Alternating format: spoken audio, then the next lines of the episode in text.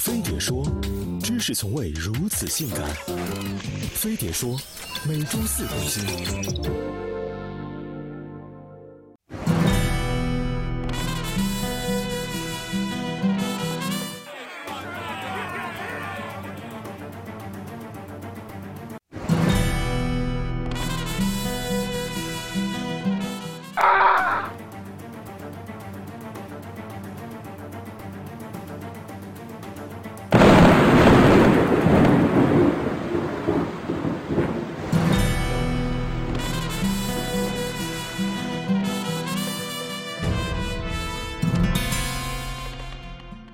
曾经闯关东走西口，为了活命；如今奔欧美飞澳洲，有钱任性。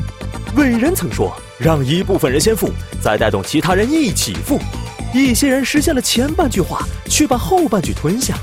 改革开放充实了他们的口袋，而他们却用来填满别人的钱包。据2015中国国际移民报告显示，华侨华人是全球最大的移民群体，总数六千万。相当于意大利人口总数，土豪一拍脑袋就可以移民，屌丝却只能望尘莫及。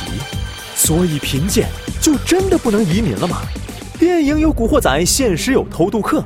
为了躲避审查，偷渡客常常藏在船货舱、行李箱，窒息而死的惨剧像是家常便饭。那是用生命在移民。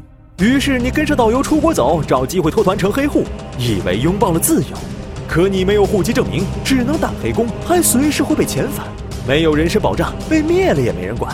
如果想去凤姐申请政治庇护，你需要证明自己受尽迫害，生活在水深火热之中，还要找个牛逼的律师帮你一起吹牛逼。费用是问题，程序也搞死你。等两三年是常事儿，通不过就是在玩命。其实不用冒随时狗带的风险，屌丝也能正常移民。如果你想去米国，恰巧又正在念书，那把 GPA 刷到三点零，申请米迪大学。过去后再攻读个高富帅不屑一选的专业，期间找个 boss 打份工，申请 H1B 签证，在有效期内就可申请绿卡。或者你正打算造人，那把钱攒一攒，去米国生产，孩子一落地就是米国人，等他年满二十一就能帮你申请绿卡。如果你想去加拿大或澳洲，那儿焊工、瓦工、水管工供不应求，只要手艺过硬，技术移民 so easy。如果想和黑人兄弟搞基，就去非洲。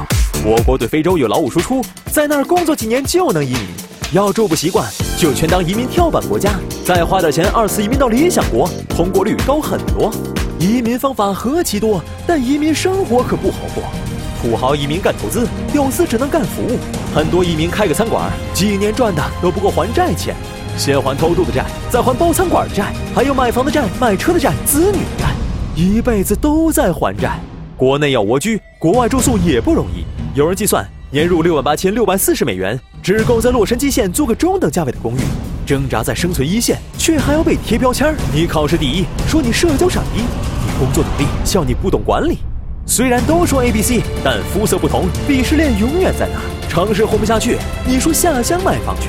那里乡村的确美，可是住那儿，装修自己来，打草自己干，人工真他妈贵。就连网购你都付不起快递费。数据显示，移民美国的中国人数量正在递减，最高年降幅达百分之十二点二。虽说贫贱也能移，但当你千辛万苦换了护照，却只在国外混个温饱，倒真不如拥抱国内发展大潮，努力成为风口上的猪。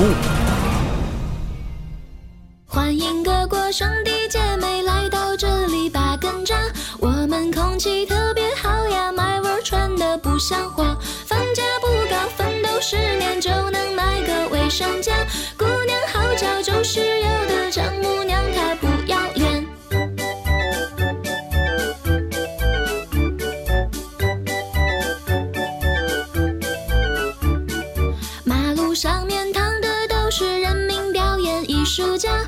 不要随便放生去呀当心召唤出大蟒饿了就